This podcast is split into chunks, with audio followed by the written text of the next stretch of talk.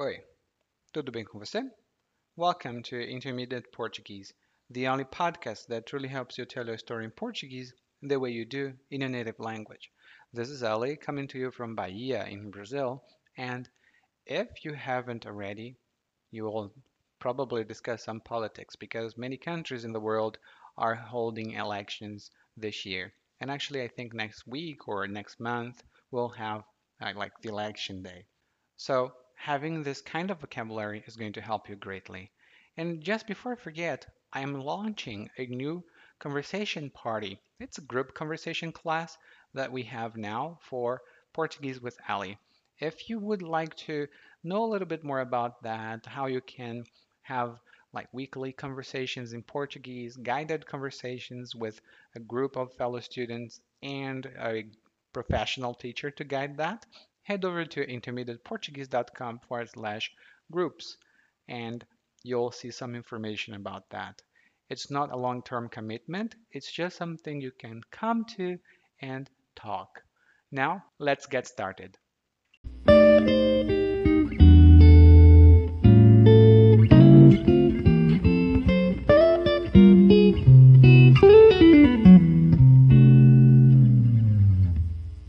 O Nelsinho é envolvido com esses negócios de política.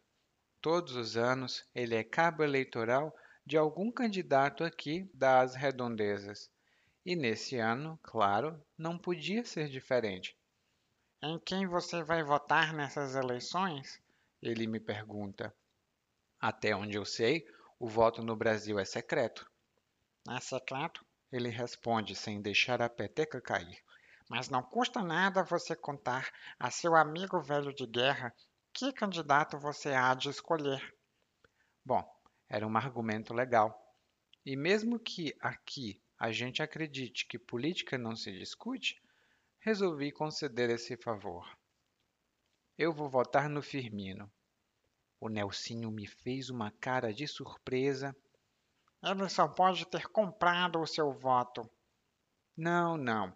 No dia das eleições, eu vou digitar 99 nas urnas e torcer para que ele ganhe. Mas o Firmino não tem a mínima chance. É mais fácil eu eleger um jumento do que ele ganhar. Olha que já temos um jumento no governo. Um não, vários. Mas claro que o Nelsinho não ia deixar essa barato.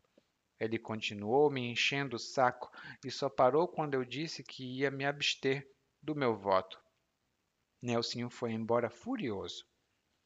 E foi de besta, porque tem 10 anos que eu moro aqui e ainda não mudei o meu título de eleitor. Ainda bem que vou justificar esse ano de novo.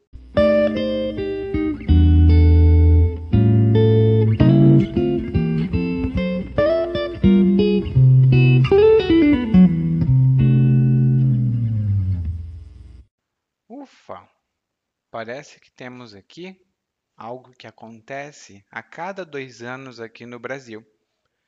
O narrador começa dizendo que o Nelsinho é envolvido com esses negócios de política.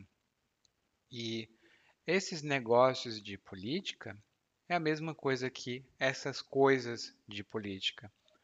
Quando nós queremos falar de algo indefinido ou muito amplo, ou talvez algo de que a gente não goste, nós usamos esses negócios de, essas coisas de.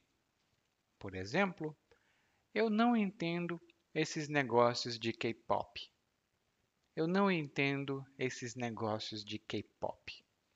E tem uma pequena diferença entre eu não entendo K-pop, eu não entendo esses negócios de K-pop. Eu não entendo K-pop é neutra, é uma frase neutra, não tem nenhum significado emocional por trás disso. Mas eu não entendo esses negócios de K-pop. Talvez a minha atitude com relação ao K-pop já não seja tão positiva. Então, essa expressão, esses negócios de blá blá blá, revela uma atitude que nós temos com relação a algo. E aí, o narrador continua dizendo que o Nelsinho, todos os anos, é cabo eleitoral de algum candidato. E aqui no Brasil, o cabo eleitoral é alguém encarregado, alguém responsável por conseguir mais votos para um candidato ou outro. Em geral, essas pessoas, esses cabos eleitorais fazem isso como voluntários ou eles têm alguma vantagem, eles têm algum benefício quando são cabos eleitorais. E é muito comum no período de eleições aqui no Brasil ter esses cabos eleitorais indo de casa em casa, de bairro em bairro, dizendo: "Ei, vote no meu candidato, vote no meu candidato". Eu conheço muitos cabos eleitorais de candidatos de quem eu não gosto. Então, o Nelsinho pergunta ao narrador em quem ele vai votar. E o narrador diz: Olha, o voto é secreto. Eu não preciso contar para você. O voto é secreto e pronto. E o Nelsinho diz: Tudo bem, é secreto, mas não custa nada você contar a seu amigo velho de guerra. Mas antes de dizer isso, o Nelsinho responde sem deixar a peteca cair. E fazer algo, geralmente responder sem deixar a peteca cair, significa responder imediatamente a uma pergunta ou a um comentário sem se deixar influenciar pelo comentário. Opa, é uma definição um pouco mais complicada, mas temos exemplos para isso. Por exemplo, a criança precisava fazer o dever de casa. A mãe perguntou à criança: por que você não fez o dever de casa? E a criança, sem deixar a peteca cair, disse: Não fiz o dever de casa porque não tinha dever de casa. A criança respondeu, sem deixar a peteca cair: Não fiz o dever de casa porque não tinha dever de casa. E aqui, normalmente, as crianças ficam com medo porque se elas não fizeram o dever de casa, isso significa que elas vão ter um castigo ou uma punição. Mas não essa criança aqui, porque essa daqui respondeu sem deixar a peteca cair. Respondeu rápido. Sem deixar a peteca cair, então, significa reagir imediatamente, sem pensar e sem se deixar influenciar por outras coisas. E o Nelsinho diz: Ah, você vai contar isso para o seu amigo velho de guerra. E amigo velho de guerra é uma expressão muito comum aqui no Brasil e significa um bom amigo antigo também. Por exemplo, ah, o Roberto é meu amigo velho de guerra. Eu já o conheço há mais de 30 anos. O Roberto é meu amigo velho de guerra. Eu o conheço há mais de 30 anos. E em seguida, o Nelsinho diz: Você vai me dizer que candidato você há de escolher. Você há de escolher significa você escolherá. E essa estrutura, há de mais um verbo, é uma outra forma de se dizer o futuro no português. Tem uma pequena diferença entre eu escolherei e eu hei de escolher. Eu escolherei é neutro. Eu hei de escolher mostra determinação. Você está determinada ou você está determinado a conseguir ou a fazer isso que você quer fazer. Por exemplo, eu hei de viajar para a China. Eu hei de viajar para a China. Significa eu viajarei para a China. Eu estou determinado. Esta é uma promessa. Eu hei de viajar. Lá no nosso site, portuguesewithelly.com, tem outras informações não só sobre o futuro, mas sobre muitas, muitas e muitas coisas da língua portuguesa. Então, continuando, ele diz aqui que o amigo tem um bom argumento, então ele decide conceder esse favor. Ele decide fazer esse favor. Conceder um favor é a mesma coisa que fazer um favor, mas é muito mais formal. Nós não dizemos isso muito comumente no português falado, mas no português escrito nós dizemos conceder um favor. Daí, quando o narrador diz em quem ele vai votar, o Nelsinho fica surpreso e depois diz algumas coisas, mas o narrador diz: Não, esse é meu voto, eu vou votar. Eu vou digitar o número 99 nas urnas e torcer para que ele ganhe, que é o candidato do narrador. A urna é onde normalmente nós depositamos os nossos votos. Nós temos um bilhete, um cartão de votação e nós depositamos esse bilhete na urna. Mas aqui no Brasil já não é assim. Aqui no Brasil nós temos a urna eletrônica. Você vai para onde você vota, no, na escola em geral, onde você vota, e você digita o número do seu candidato na urna. E quando você digita, você pressiona ou você aperta o botão de confirmar e você votou. Depois, você pode torcer para o seu candidato ou torcer para que ele ganhe. E torcer significa dar apoio a alguém. Pode ser um apoio em geral, um apoio moral. Por exemplo, eu fui para a partida de futebol para torcer pelo meu time. Eu fui para a partida de futebol para torcer pelo meu time. Nós torcemos por alguém e torcemos para alguém ou para que algo aconteça. Hum? E torcida é o grupo de pessoas que torcem por algum time ou para que alguma coisa aconteça. Eles ficam, vai lá, ê, consegue, por favor. Eles estão torcendo. Daí, o Nelsinho continua falando com o narrador. Ele diz que o candidato do narrador não tem nenhuma chance e que é mais fácil eleger um jumento.